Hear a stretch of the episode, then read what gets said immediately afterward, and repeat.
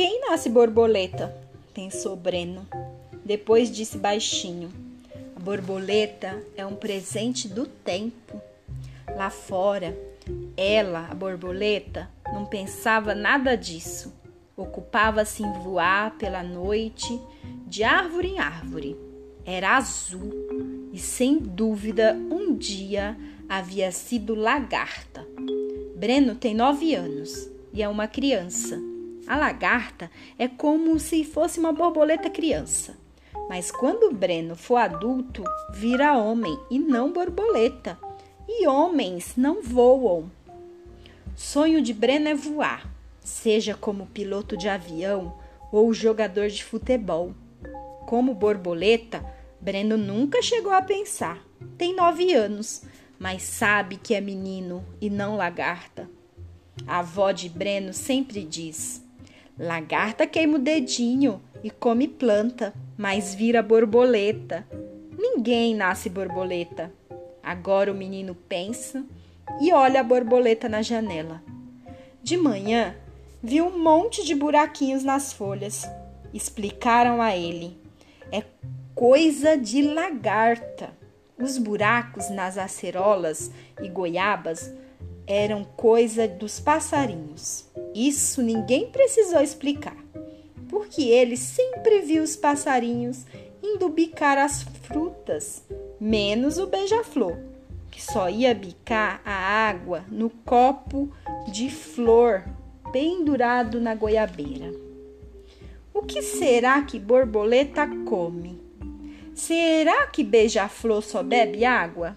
Pensou muito nisso e sentiu fome. Saiu em direção à cozinha. A avó cochilava de frente para a novela das sete, justamente aquela durante a qual ela mais gostava de cochilar. Breno sabia disso e não quis acordá-la para pedir comida. Na cozinha, a janela estava aberta. Era uma janela enorme e dava de frente para o quintal da casa. Algumas vezes Breno, Breno ouviu gente falando como era engraçado aquela janela na cozinha. A avó sempre explicava que, antes de cozinha, ali havia sido o quarto, e por isso a tal janela. Breno achava normal, desde que tem lembrança, ali é cozinha e tem janela e ele adora. Enquanto sua avó faz o almoço, ele olha para o mundo o azar é daqueles que não tem janela na cozinha. Breno decidiu que a melhor coisa para comer naquele momento era biscoito. Tomara que tenha. Se não tiver, seria muito bem comer uns ovos. Sabe como fazer? É só acender o fogo, apertando o botão, colocar a frigideira em cima do fogão, quebrar o ovo em cima da frigideira e ficar mexendo com o garfo. Agora que já tem nove anos, nem precisa mais de cadeira para mexer no fogão. Abre a geladeira e tem três ovos. Fecha a geladeira e vai procurar o biscoito. Entra uma borboleta na cozinha. É a maior e mais bu bonita que a outra. Parece desesperada. Bate nas paredes, uma a uma, até ficar presa pela porta encostada. Breno vai até a porta e a puxa para que saia de lá, voa direto para o outro lado da cozinha, onde ficam a panela e o fogão. Breno acompanha com o olhar e espera que consiga sair logo pela janela. Em cima do fogão tem uma panela destampada cheia de óleo. No almoço teve batata frita. A borboleta voa na direção do fogão.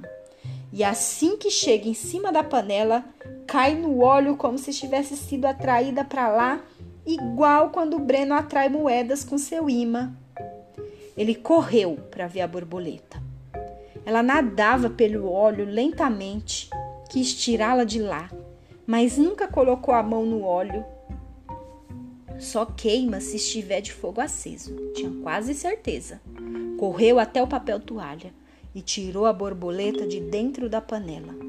Olhou-a com atenção, toda coberta de óleo todas as partes do seu corpo de inseto. As asas pingavam óleo pela cozinha.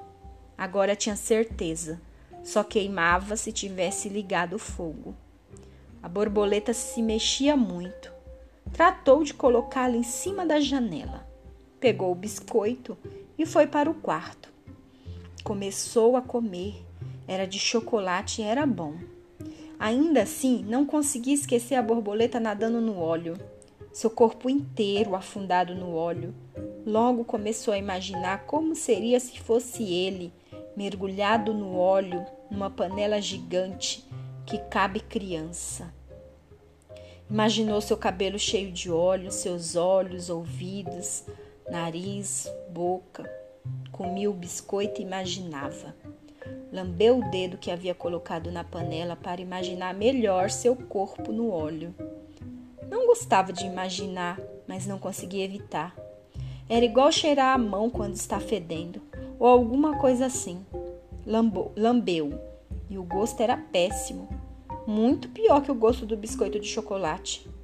Lembrou de sua avó que dizia que o pozinho da borboleta, se batesse no olho, deixava cego. Ficou com medo de passar mal. O dedo que lambeu, além de óleo, devia ter o tal pozinho. Correu até a cozinha para ver a borboleta. Estava dura, morta. Teve pena e quis enterrar. Decidiu que a borboleta seria seu bicho preferido, caso não passasse mal por conta daquela lambidinha no dedo. Precisava avisar a avó para não fritar mais batata naquela panela. Enquanto não amanhecia, deixaria a borboleta na janela da cozinha. No caminho de volta para o quarto, viu que a avó ainda cochilava. Deitou na cama. Sua cabeça realizou os últimos mergulhos no óleo. Começou a pensar apenas em não passar mal por conta do pozinho da borboleta. Ninguém nasce borboleta. Sentiu medo e uns trecos no estômago. Se apavorou achando que era consequência do pozinho que, que cega quando cai no olho. E depois dormiu. Eu li para você O Caso da Borboleta, um conto de Giovanni Martins.